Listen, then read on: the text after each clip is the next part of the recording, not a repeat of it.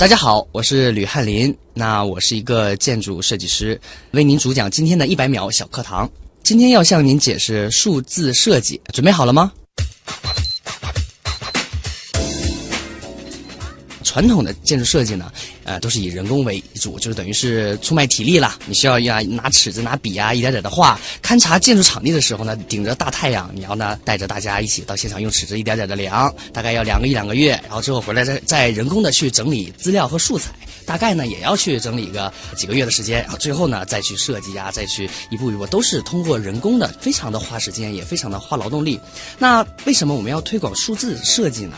它是非常重要的理念，因为未来我们肯定是 AI，都是大数据，都是通过人工智能相关的去管理这些数据和设计。那我们只要给计算机进行一些简单的编程，你可能只是花几秒钟的时间，那计算机自动就会帮你去运算出一个非常精美的设计的方案。我们无人机的一个现场的 3D 拍照就取代了我们人工的测量，它大概也就一两分钟的时间，大家就可以趁这时间去喝喝茶，回来哎，你的 3D 的场地呀，这个 3D 的模型，它都帮你拍照和建模建好了。那后续呢，我们只要再花一丁点的时间，通过呃计算机的程序，它自动把我们无人机拍拍的这些数据的照片和模型，自动再把你转译成我们需要的前期的建筑设计资料。后面只要设计师通过 AR 或者是 VR 的头戴啊，在空间中啊去挥舞啊，去去画呀，哎，简单弄一弄，可能也就一两天的时间，哎，整个设计都做完了，节省了大量的时间，我们可以做更多更好的设计，我们可以去度假，我们可以休息，可以多陪陪家人。那这个是不是大家最想要的生活？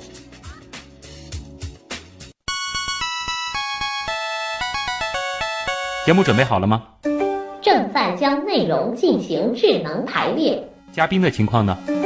正在为您检索嘉宾的特殊喜好，不用那么详细吧？正在为您安装幽默插件，你这是在吐槽吗？正在为您更换全部文字素材，正在删除您的幽默基因，已将节目专业程度调低到百分之三十五。好了好了，马上开始节目吧。正在为您开启极客秀。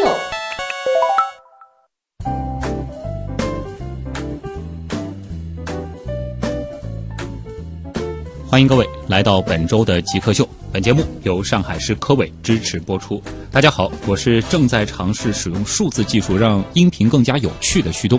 大家好，我是正在使用数字技术让建筑变得更加优美的吕翰林。诶。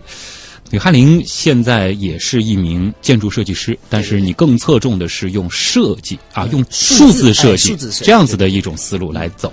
所以今天等于是极客秀又一次邀请到了一个和建筑相关的啊设计师。那么今天可能我们更多的侧重点就会落在数字这两个字上。首先，先进入极速考场，我们先来认识一下吕翰林是怎样一个人。极速考场。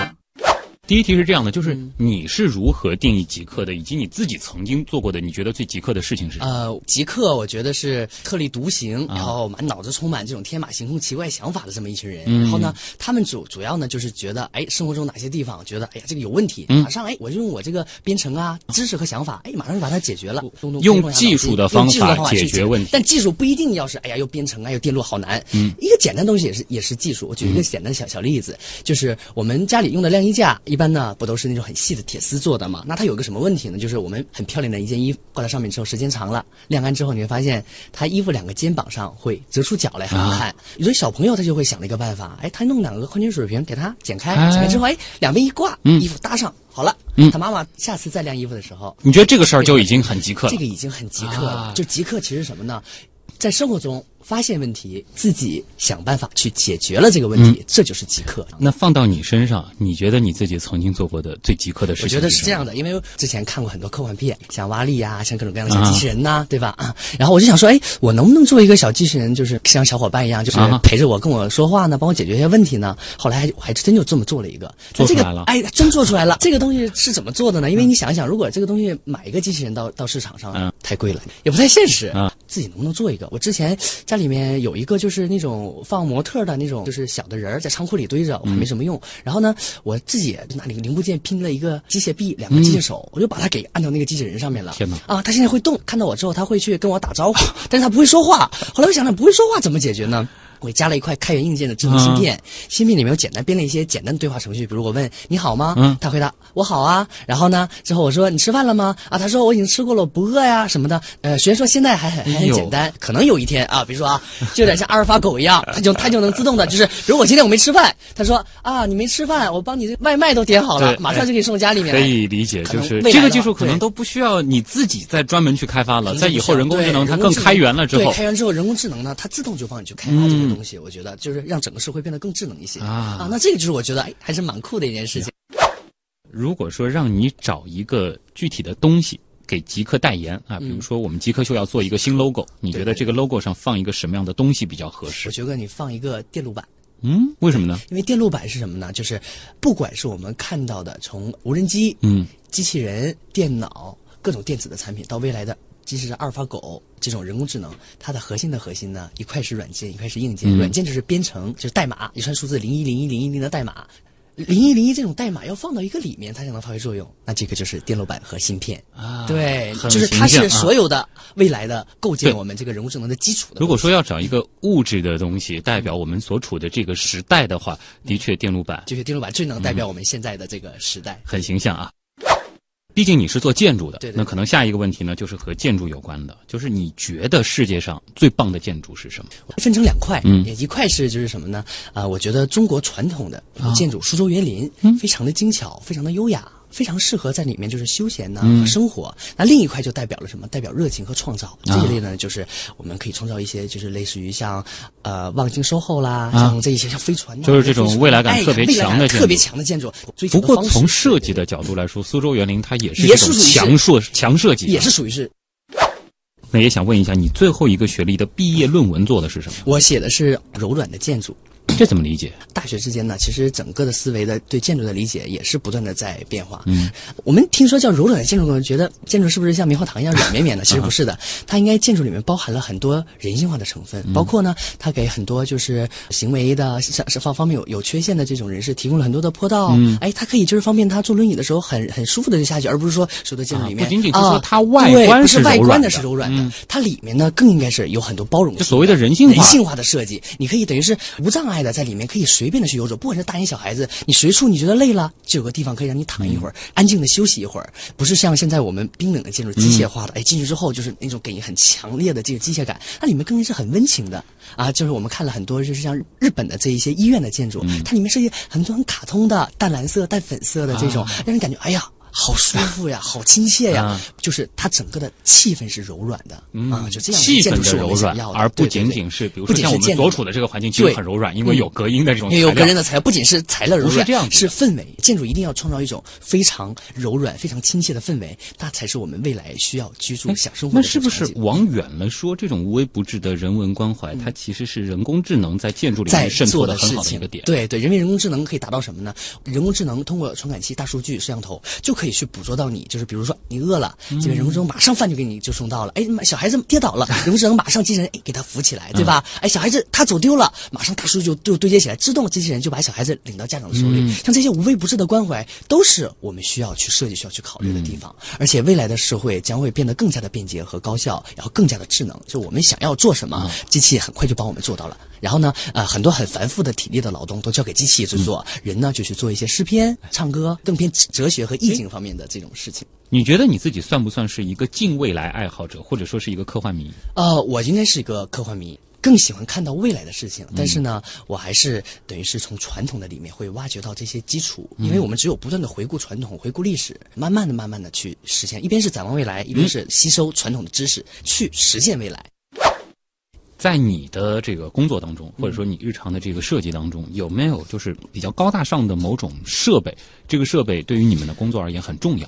哦，还真有，因为是尝试数字设计嘛。数字和设计和传统设计不一样，就是刚才我已经说过了一些，就是它能够取代人类在做的繁重的工作。近现代建筑类，我们会发现遇到一个问题：我们现在到处随处可见的还是什么？人工在那里支模板。在浇水泥，是不是？所以未来的建筑，如果想实现建筑工业化，一定要什么呢？现在实现了一方面是叫预制装配式的建筑。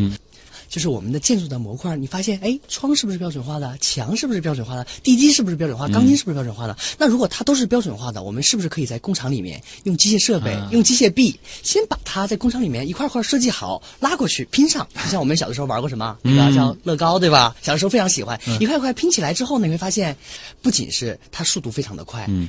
第二个是个性定制的程度非常高，像我们以前设计的楼，一整片墙都是统一的这么下来的。如果这片墙坏了，或者我们连管道坏了，全部都砸掉。它既能工艺。对，变化，同时又不缺乏又不缺乏个性，你就可以把这面墙换掉，这个里面的系统换掉，它都可以去换掉，所以就有点像我们 PC 机一样啊。你可以在里面，你比如说我家的窗，户想升级一下，说我我家的这个这个墙，我想我想加厚，我想加保温板，嗯，哎，那你是以前不可能实现，谁给你加？你这个是打个电话，或者是直接互联网说这直接到这家厂商一点击，就是我需要什么样的墙，我需要什么样的室内的家具，他都给你弄好了，直接过来挂板一挂就结束了。好，那这样一个机械臂它价值多少？价值现在是这样的，它有。小型的和大型的，小型的呢，最小的有十到二十万的，是这种 mini 型的啊。然后大型的，就是我们在工业里生生产的，比如造汽车那种的哈。我们看到非常大型。那像你用的比较多的是哪种呢？呃，一百万左右的，在实验室里面，就是那种大型的，基本上就可以造造汽车的机械臂了。还有三四百万的，就是可以造更大型，的，就是实际上可以直接把汽车给拎起来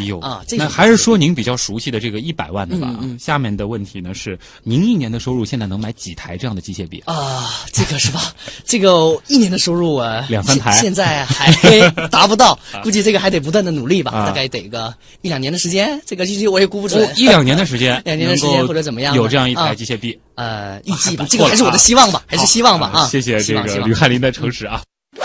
如果可以不考虑其他所有的情况，嗯，这个包括呃工作的情况啊、家庭的情况、经济收入、社会地位等等等等，呃，遵随自己的内心，你最想做什么事情？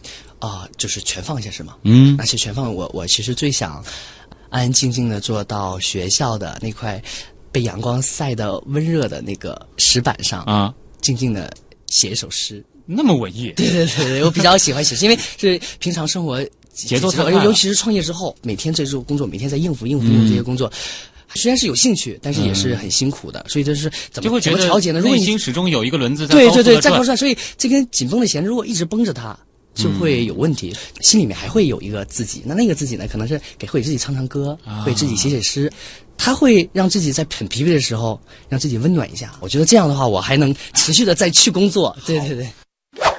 下一个问题比刚才那个问题呢，可以想象力更加丰富一些啊。就是如果可以立刻实现一个愿望啊，这个愿望甚至可以违背物理的基本法则，你希望实现什么样的愿望？立刻实现愿望，我希望能够让时间倒流。嗯，是想回到一个具体的点呢，对，回到回回到我们的过去。那其实呃，大家以为哎，看科幻片都看时间倒流，哎，复杂需要一个什么？哦，量子的这么一个高速旋转的机器哦，还真就有这种方法，真就可能实现。而且呢，成本呢，出奇量的要低，而且呢，每个人都可以实现。你的我是意思是一种打上引号的时间倒流的概念。呃，对，我们可以用一种什么？怎么去解释？我们就可以用现在最主流的这种，就是 AR 和 VR 的这种真实现实和虚拟现实的这种技术。我们怎么办呢？非常简简单啊！大家现在就可以做，我一步一步教大家怎么做。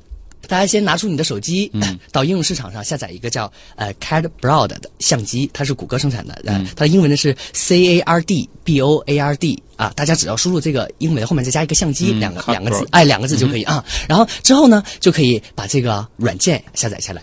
下载下来之后呢，我们只要打开软件，点击下面的拍摄，它就会把我们现在所处的环境给录下来。嗯，它里面可以录制声音，可以录制动作和场景。那你们可以把就是几个好朋友吃饭的照片录下来，或者是你看展览、看博物馆的照片录下来。因为这种转瞬即逝的东西，我们普通照片只能留下来定格的。对，但三 D 的 VR 的不一样，它是会动的，会活生生的。那你。等五十年之后，几十年之后，你再回过来，你再戴上戴戴上 VR 的头戴，看你这些之前的记录的时候，你会非常的感动，嗯，因为你就像穿梭时光回过来。人工智能的算法吗？那未来的话就会有人工智能的算法，它会让里面的环境嘛变得更加的真实，变得更加的就沉浸感会更强。因为现在的哈利波特的魔对，有点像魔 魔魔魔法世界，你说一段咒语，哎，你的你的时光就倒回去了。因为现在的技术还没不像我们像那么的真实，你只能是哎戴上头戴之后，哎去看一下里面的一些一些环境什么样的。但是未来。不一样，未来的话呢，我们未来的可能这种 VR 的这种超现实的，可能是现在是叫虚拟现实，未来的可能超越现实，可能预测现实。啊这样那种设备之后就异常的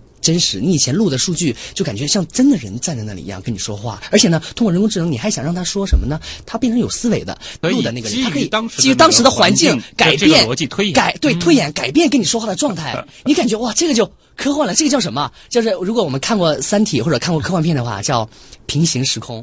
我们等于是哇，好像进入到另外一个时空里面去 去看这件事情，就这个东西就呃我觉得就有点科幻了。明白了，这个吕啊汉林他不是真正的想要实现这个时光倒流，而是希望在未来技术的这个发展，可以一定程度上的让我们的回忆变得更加的立体更。加的真实。嗯对对。好，这里是正在播出当中的极客秀。今天做客我们节目的极客吕汉林呢，是一名这个建筑设计师啊。呃，他现在其实也有一个自己的创业项目，稍后也会和大家介绍。马上回来。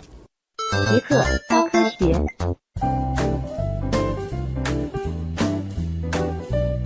欢迎各位回到极客秀，本节目由上海市科委支持播出。各位好，我是正在尝试用数字技术让音频更加有趣的旭东。大家好，我是正在使用数字技术让建筑变得更加优雅的吕汉林。嗯，从我个人的感受上来说，当你逐渐能够驾驭一些音频的这种技术编辑软件之后呢，除了让工作更加的方便之外，嗯对对对的确能够做到很多以前想也不敢想的事情不敢。想的事情。那当这些技术应用到建筑设计这个领域的时候，因为我们前面其实很多时候在讨论的是这些数字技术在建筑工程嗯本身它能够带来的一些变化。没错对于设计本身，它现在能有一些这个革命性的应用。对，现在真的是一个非非常好的时代，因为、嗯因为什么呢？我们有了这么多非常好的这种科技类的这种软件，嗯它可以辅助我们去做很多很很多工作。那像建筑师，因为建筑师大家都都知道，他其实跟计算机科学家不一样。本身呢，他没有学过就是这个计算机编码，对没有学过这个就是什么啊硬件呐、什么我们以前的理解，建筑是一个数理和对艺术的艺术的结合。嗯，但现在呢，就是数理。艺术要再加一个编程的能力编程它叫计算思维，嗯啊，这叫现在叫计这个怎么理解计算思维。我们传统的设计手法，我之前没有了解过建筑设计内容，都感觉哎呀，这个建筑设计师太厉害了，这个画的这个地方什么什么样。但是背后呢，想实现设计师天马行空的想法，太难太难了，因为建筑不是一幅画，对不是你天马行空画完之后挂在那儿不变的东西，你必须有力学你的支撑。必须要力学、嗯物理学、经济学各方各面的学科。那这些学科归根到底之后是什么呢？数字。就是数字，你要通过数字很快的把这些学科打通之后，快速的把数字分发给各个工厂，嗯快速的加工，快速的生产，快速的构造，它就能节省成本。可不可以这样理解？就是原来建筑设计师嗯。可能在自己的这个设计稿当中添加一条线，对。他添加完了之后还要再反复的去算它的力学、它的经济这些东西它可不可行，这条线才能最终变在上面。是不是说有了一些强的这种数字设计软件之后，嗯。我画这条线在画的这个时候，它背后的那一系列的账，包括它的可行性，全部都帮你力学分析好，都已经好了。现在都是已经实现的啊。哦对，如果有朋友想了解的话，我们推荐几个软件嘛。嗯推荐一个叫 Rhino，就是 R H I N O，就是英文犀牛的犀牛。它这个软件呢，它比较好的是它是相对开源的，嗯大家可以在里面写各种各样的插件和脚本。然后呢，大家也可以再下载一个它里面的一个编程插件，叫 Glasshopper，G R A S S H O P P E R，、这么一个软件啊，Glasshopper 软件。那它是什么呢？它就叫蚱蜢，就是代表很多活力。那在这个蚱蜢里面。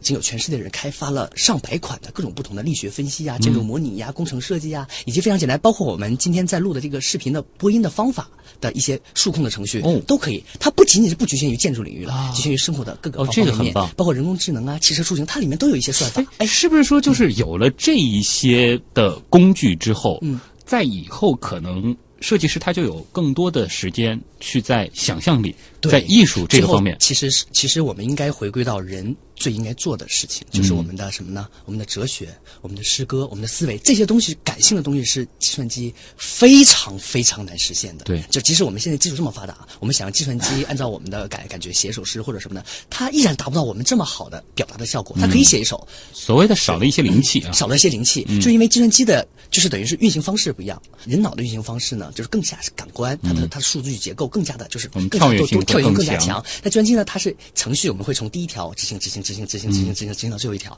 它每个环节都不会出错，但是呢，它不够灵活，人呢适合赋予那些无意义的东西以内涵。有有意义。计算机呢相对比较难，但是在数理这一方面，它就有先天的优非常高，。而且呢，它的储存信息的能量比人要强大的太多了。以前我们教育或者说我们建筑培养的是建筑师要把整本规范几十万条信息都背下来，你才能做建筑。现在不需要了，为什么呢？因为这些东西计算机会帮你去辅助分析，帮你计算一点不差。你为什么还要花几年甚至十几年的时间反复在背这些东西呢？所以人应该更加的。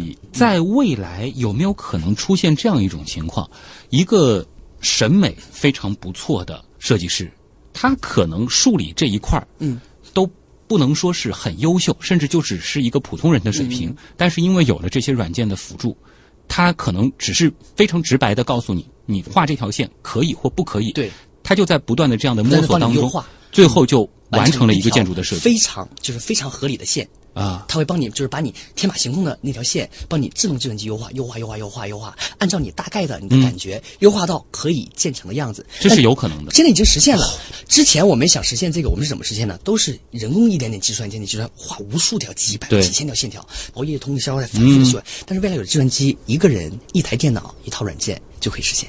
那会不会意味着建筑设计的门槛降低了呢？嗯，这个是这样的，因为建筑设计最重要是培养这种空间和三 D 的这种思维的感觉。那其实我们还是要花大量的时间去研究，就是建筑里面，包括它的空间，包括怎么营造氛围，建筑给我们就是精神层面带来的质感，包括建筑的材料，就美学层面的东西，你必须花时间去学习。不是说你没学过这个，哎呀，这个都是软件了，我就画嘛，随便画嘛，你就能胜任建筑，还不是这样的，不是因为建筑是这样的，一旦一栋建筑落成了。它就为人们服务十年、二十年、五十年，甚至几百年，包括像罗马斗兽场一样几千年。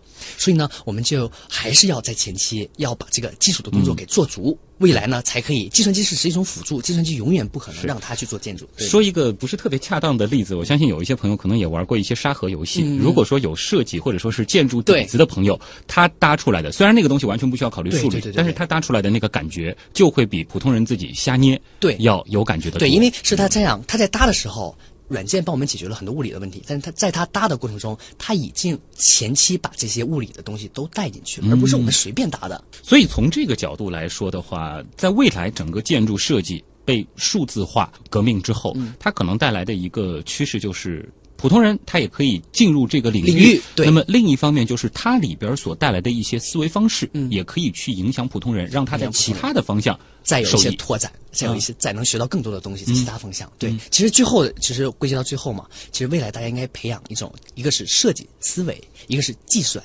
思维，就两个思维完美的结合到一起之后，我们就可以创造无穷了。嗯，你怎么去理解设计思维和计算思维？它共同在呃，比如说建筑设计这一个方向的一个融合的体现。就是既然已经有了人家开发好的这样子的一些软件之后，我为什么还要有计算思维？呃，我们因为是在构筑一个建筑的时候，首先我们涉及到的先前期就是一个概念，概念其实就是我们的设计思维，就是没有设计思维，我们还谈不到计算思维。就是我不可能直接就是让代码编译出。一栋建筑来，我们肯定还是要自己去想，先有概念，概念其实就是设计思维。设计思维里面，我们要包含一些什么呢？我们对整个场地的把控。对整个居民或者居住的人的行为的，就是前期的，我们先要先要知道他们希望住在什么样的环境里，这个环境是不是给他们带来幸福？一定要考虑人的因素，都考虑，就是以人为本。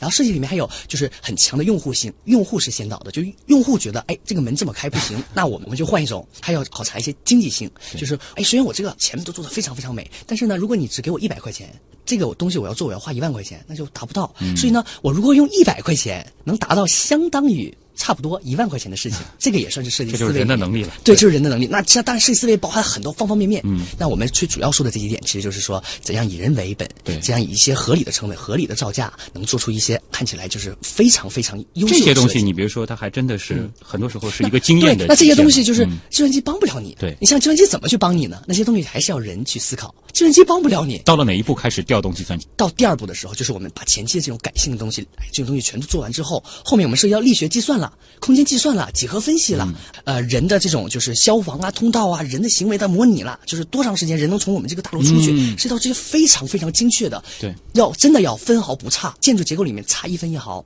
我们图上画歪了一点啊，有可能整个建筑就非常的。我可以理解了，虽然有现在有那么多的这个工具已经是现成的，可以帮助到我们了，但是其实就像编程一样的，它也是从低级的这个语言到高级的这个语言的一个演进，没错。那我们有了那么多的。底层的这种工具之后，我们可能还需要有一个把这些工具组合在一起的能力。能力对，这个也是编程。这个是最重要的编程思维。对对对，就是我们有点像什么呢？我们又有点像一块电路板。对。然后呢，我们上面插各种不同的模块，有设计模块啊，工程模块，什么什么什么模块。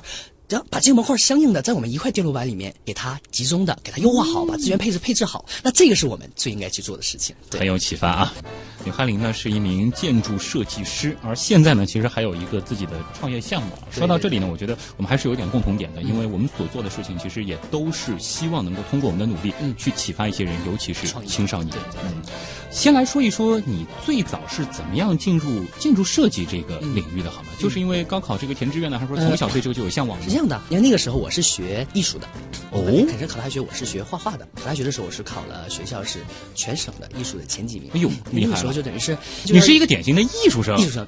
然后现在非常擅长的是编程的事情。对，就这个东西觉得就有点就有点玄幻了，对吧？但后来是怎么？这这个其实人生嘛，有的时候你不可能刚开始的时候就想到未来，哎，我这一辈子做什么工作？对，因为通常人们对于艺术生会有一个刻板印象，就是好像艺术生不擅长编程啊，但是艺术天马行空这个是他们的特点。对对对，那这个是后来是什么呢？填志愿的时候也是比较喜欢。就是建筑类的，比较喜欢中国古建筑，很多这种绘画呀，可能这些东西其实都是一样相通的。那我觉得就是建筑又有一部分是理工类的思维，也，有部分是艺术类的思思维。那这个结合一下，的确，我觉得建筑它会有两条线，一条是艺术，一条是数理，而这两条线都有可能进入建筑这个行业。对你当时是从艺术这条线进入进进去的，对，进去之后呢，呃，因为。到大学之后还是会发现有些就是跟你想的不一样，嗯，因为呢，建筑你不可能天马行空，和你画画不一样，肯定不一样。对，因为后来就是我去图书馆就去看建筑类的书嘛，嗯，哎，后来我发现建筑类的不仅是那些机械刻板的，都是哎呀数理啊、物理啊那些工程计算呢，哎，有很多小故事，嗯，包括建筑哲学，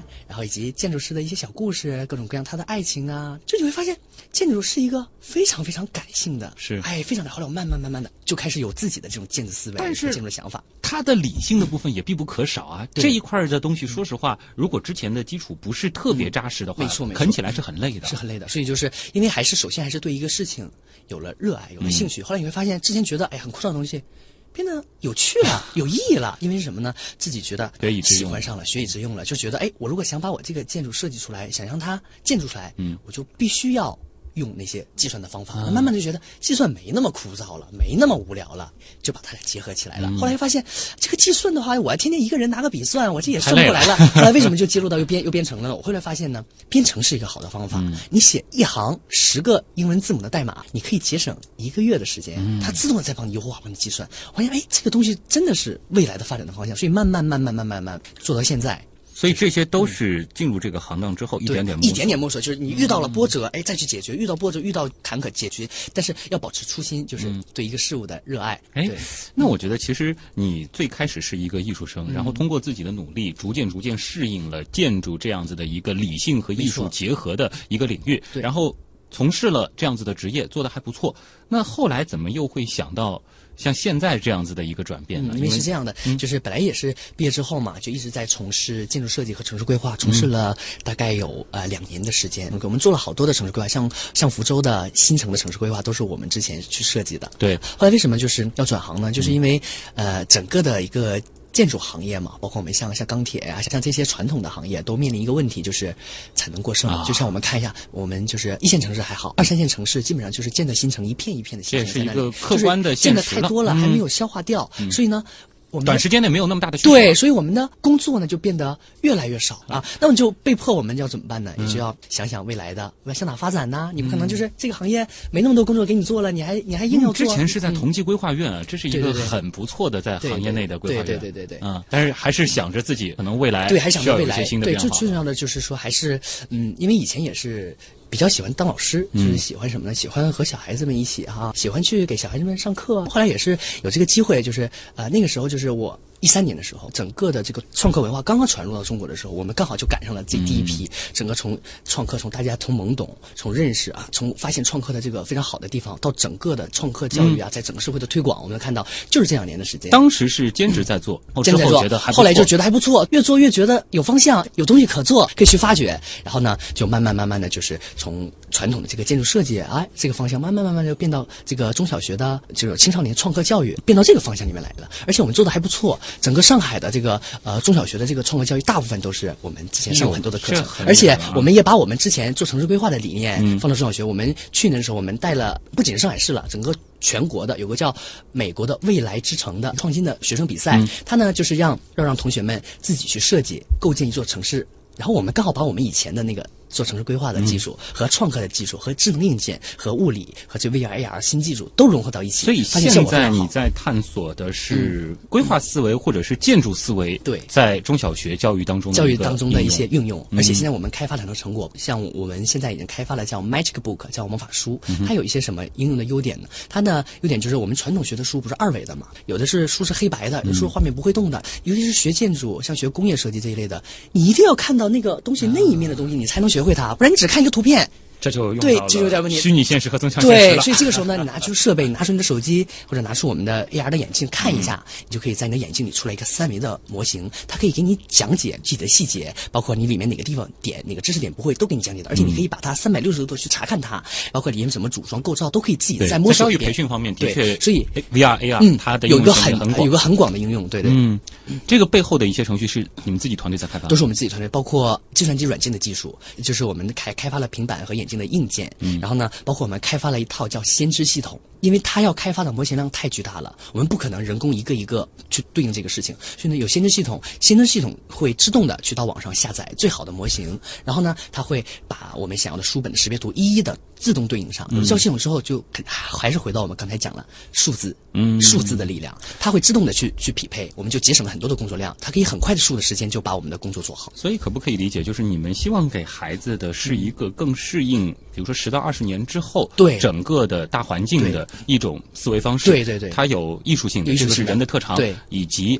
理性的这一面，而这个的话是在未来驾驭这些技术的一个基本的思关维方式键的。是，对，这就是最基本的方式。然后我们是在尝试看到未来五年、十年，甚至更远二十年之后的事情。嗯就是为什么我们现在还是要用手机来识别呢？但其实未来的教育，那你说有了模型还用不用需要手机呢？更现在多的可能是类似于对眼镜类的对，但是现在的话，没是我们还是要有一个什么呢？要有一个缓冲，因为我不可能完全的剥离开书本，去完全的让同学们都是用这个物理的东东西去看。嗯那我们还是沿着现在教育的主线，哎，就是我们现在是以一个教材辅助的产品来让同学们增加学习的体验。那到未来，比如到我们五年、十年，但它基基础的内容的模型还是那些模型，包括它会人工智能会不断的去升级。嗯那未来的课堂是什么样的？我们可以去畅想，不需要戴眼镜，就是那种直接把数字的光场给你用一个机器投影出来。嗯比如你要我们要要学海洋，我们要学地理，同学们不需要戴眼镜，同学们看到的。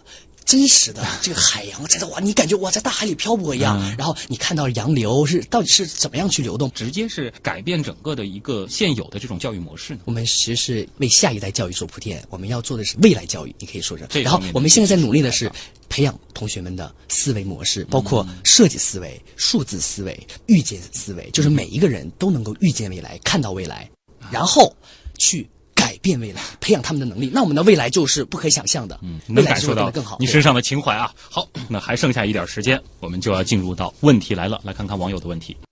问题来了，问题来了，问题来了，第一个问题呢，来自网友三眼怪啊，他问的是，呃，真正打动过你的一个数字设计是什么？我觉得最打动我的一个数字设计是我在大学的时候，嗯那个时候呃，我们一起来上海参观世博会。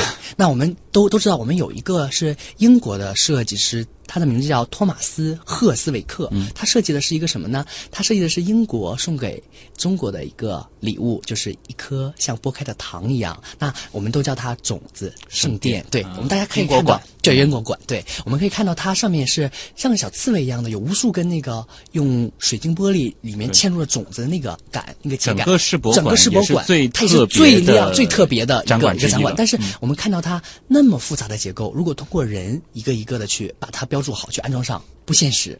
所以呢，它是个典型的，它是个典型的。数字设计，它一定要通过数字设计，它要不断的去计算每一个节点安放多少，因为它种子的总量是固定的，它是正好代表了一个非常有寓意的数字，不能多也不能少，怎么刚刚好通过特定的尺寸。把这么多根杆子，一个不差的，包括空间也是一个不能多，一个不能少的，安装到刚刚好的那么大的空间里面，这个是非常难的数学的难题。它不仅仅是建筑学的难题，所以呢，他就用了计算机的方法，计算机不断的无数次推敲去演算，很快我们就得到了一个非常好的答案。所以他有这个概念到这个设计图出现，虽然是个非常复杂的建筑，没错没错但事实上花的时间并不花的时间并不长，而且呢，它不仅是应用到我们说建筑领域，它应用到什么呢？桥梁领域。这个设计师在英国呢设计了一个可以什么？可以去像人的手臂一样，可以去伸展和收缩的这个这么一个这已经不仅仅是一个建筑了，对，甚至是一个机械结构。机械结构。那它这个桥是有什么功能呢？就是当人想要过桥的时候，它这个东西慢慢慢慢的展开，像我们的臂膀一样，它就展开了，然后人呢就从这个桥上面走过去。有一些的这个通道呢，他想关闭，对吧？他不想让所有的人就是说没有经过许可的人进来，那怎么办呢？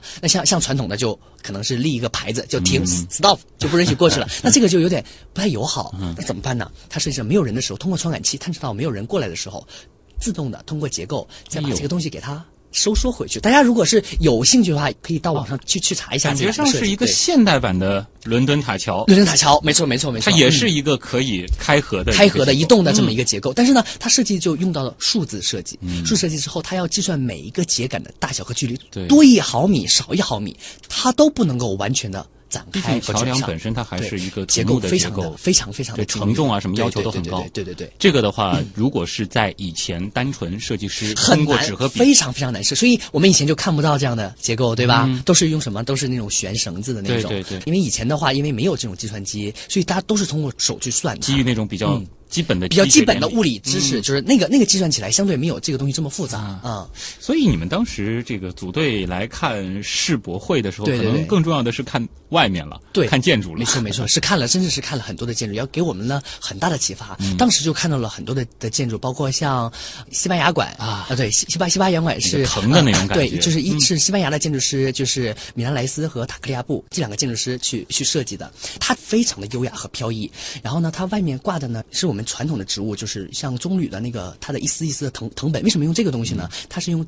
自然的植物，它不是我们像瓷砖呐、像水泥啊这种把人和自然给隔离开。另一种自然植物呢，用计算机的方法、参数化的方法计算好每一片的距离，不能多也不能少。少了之后你就挂不上去，多了之后呢，你就发现哎呀挤就挤不进去，所以刚刚好把它像衣服一样穿在了一个设计的非常飘逸的钢结构架上，对，让人感觉进去之后就感觉哎感觉像编织出来的，对，像是在在森林里面，已经不能叫它是建筑了，它是一个艺术品，建筑艺术品，但它背后却是。非常理性的，非常程序。对我们看的是感性的东西，但理性的呢是里面的结构，一毫米都不能多，一毫米都不能少。这个就是建筑的魅力。魅力对。怀念冬天下雪的日子，问懂设计和懂软件，你觉得哪个更重要一些？就是一定要选一个的话，对，我是说还是要有设计思维，因为软件的话，像我们现在未未来可能有 AI 人工智能，已经。不仅仅是下载一个什么什么名字的软件了，有可能就是你要解决什么问题，跟他说，你说，哎呀，这个东西我算不了，或者这个结果你帮我算，自动人工智能电脑它自动就会议了，它懂了，它自动就帮你算了。但是呢，设计思维是计算机它没有办法自动去帮你去生，它可以给你一些待选的方案，但是呢，还是要人为的去选择我们需要的，所以。两个其实都挺重要的，但是呢，一定要选一个的话，我建议是大家先从设计思维去入手去考量，之后有时间的话或者有精力的话，我们再学习一些设计软件，让它两个相辅相相成。这个是限定在设计这个领域，还是设计在先的？对，如果说你本身就是要去搞软件，哎呀，那你那你肯定是对你肯定是要把软件优化的更好。没错没错没错没错没错，就是他们两个是相辅相成的，你哪个都不能脱离开谁。斗拱问的是一个和你个人经历比较有关的啊，就是想听一听你的这个创业经历啊，或者说就是创业到现在，你觉得有什么样的经验是值得和大家分享的？拿我自己吧，举一个非常简单的小例子，工作和创业有什么不一样呢？我们在工作的时候，我们每天想的就是，嗯，能不能赶快把手头的工作给做好啊？然后我们几点下班呢？最好是早点下班呢，周末不加班呢，多发点工资啊。就经常听到。对，我们可以去旅游啊，然后可以去多买点好吃的什么的啊，就这样的。但是创业之后就不太一样，因为我们之前我们很多就看到很多创业者是什么叫九九六，就什么叫九九六呢？早上九点上班，晚上九点下班，一周工作六天。那其实你更重要的就是说，他的全身心的思维都是放到他的这个创业。项目里面，因为创业是很辛苦、很艰辛，他和我们工作的思维是完全不一样的。我们工作思维可以去，比如我今天，哎呀，我不喜欢做了，我就放一天。创业不一样，因为每时每刻你都考量的是。我如何把这个创业项目给优化好？我如何要更好的为社会就是创造价值，让大家生活的更幸福？你如何把一款 A P P 打磨的就是更加实用，更加让大家能学到东西？这个压力会让你喘不过气吗？呃，有的时候会，但是呢，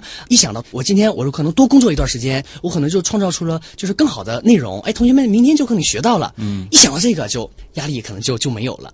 对，然后还有一个更重要就是以前我们上商场，以前哈我工作的时候上商场，哎，我现在觉得这个产品挺好，我买一个；那个产品更好，我买一个送朋友。那现在不一样，现在我到商场我什么东西都都不买，为什么呢？就是我看这这个东西我也能做，我觉得我能做的比他做的更好，哎，我回去我马上就做一个，就是整个的人的思维就变得不一样啊！就别人觉得有古怪有问题吧，但是整个但你觉得会是哎很有寓意很有趣的一件事情，就是其实可以对比一下，就比如说在工作状态的人，我们说盼头，很多时候可能盼的是放假，对，盼放假，盼的是发年终奖。那创业之后，你觉得你的盼头是什么？所以我们盼的是是不是能够带着大家一起去奔向一个目标？那个目标是什么呢？就是我们未来的生活。让大家生活的更加幸福，但这个太远了。但这个太远了，小目标，小目标就是先挣钱。但挣钱并不是我们最基本的意义。你看，像现在，现在基本上就是钱已经变成数字了，未来的生活都是数字的。我们是以什么为核心呢？赚钱其实并不是最终的目的，最终目的是通过一些经济的运作，能够帮我们把这事情把事情推动起来，能够找更多的朋友一起去来开发出更好的内容，然后呢，让更多的同学呢受益。创业之后的话，可能光有技能就不够了，对，有很多。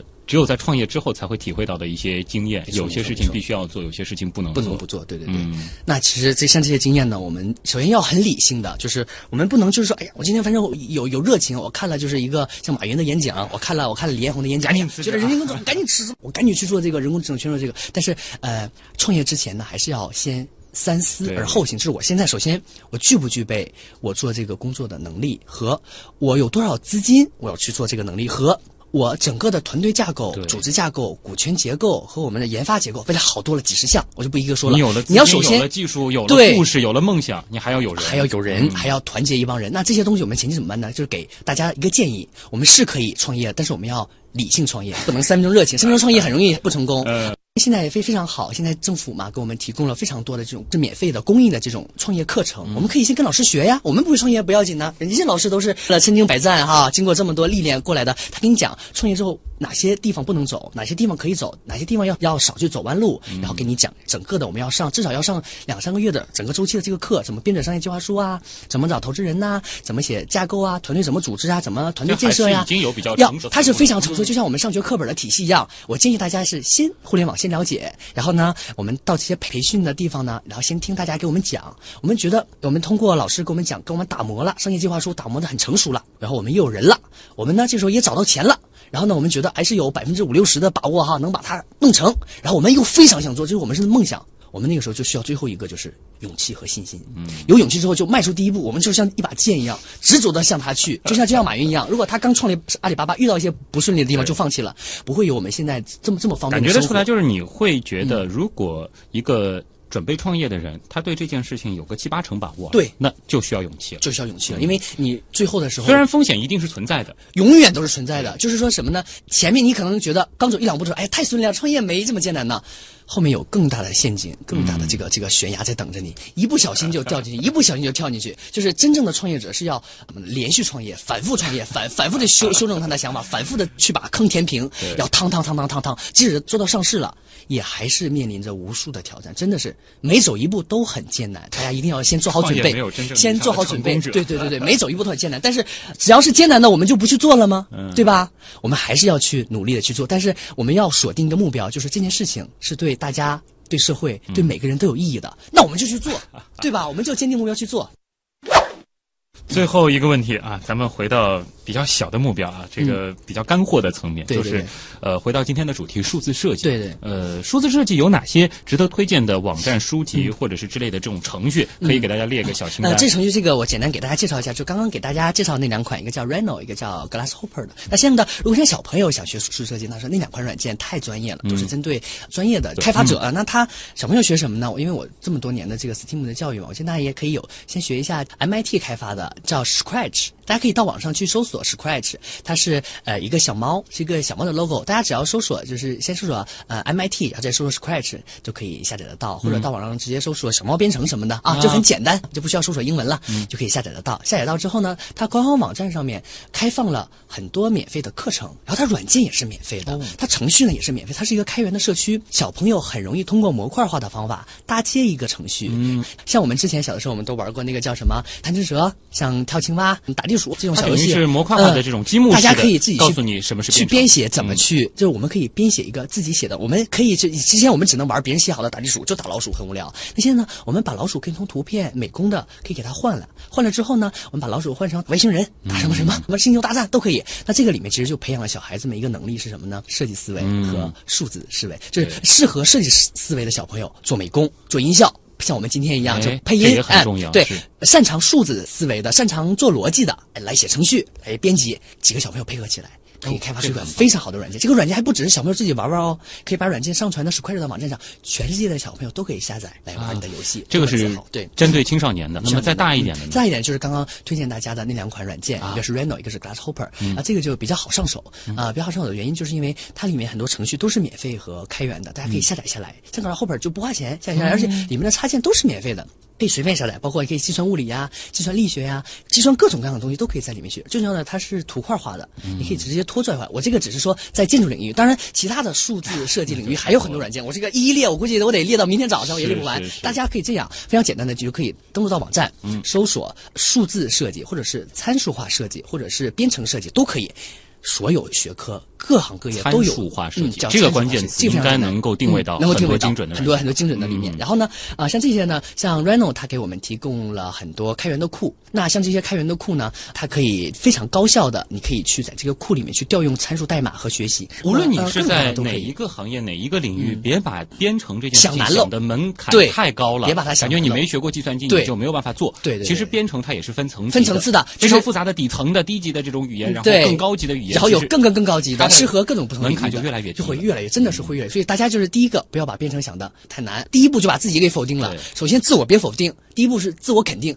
编程不难，只要用心去去学，去了解。有编程的这种思维方式。这是你首先要先养成一种思维的方式，然后呢，我们再去学具体的。就是我要解决什么什么问题，我再去学软件。不是说，哎呀，我说编程，我就是我把序言学后，我就可以。你发现你把序言所有的脚本、所有代码你都背下来了。你没有编程思维，你还是解决不了问题。为什么呢？非常简单，我们想解决这边一个机械的原理，对吧？我们首先是要先分析它，通过几种程序和代码可以很好的解决它。先分析之后，相应的到网站上找代码，就很容易就解决了。其实几分钟的事情。但是你如果说，哎呀，我这个东西我先先学吧，我先学个几年，发现你学完几年之后，哎，我什么代码都会了，你再回来看，哎，好像还是用不上，就这么个问题。我建议大家就是反推，最后养成良好的兴趣，再慢慢的学这个代码。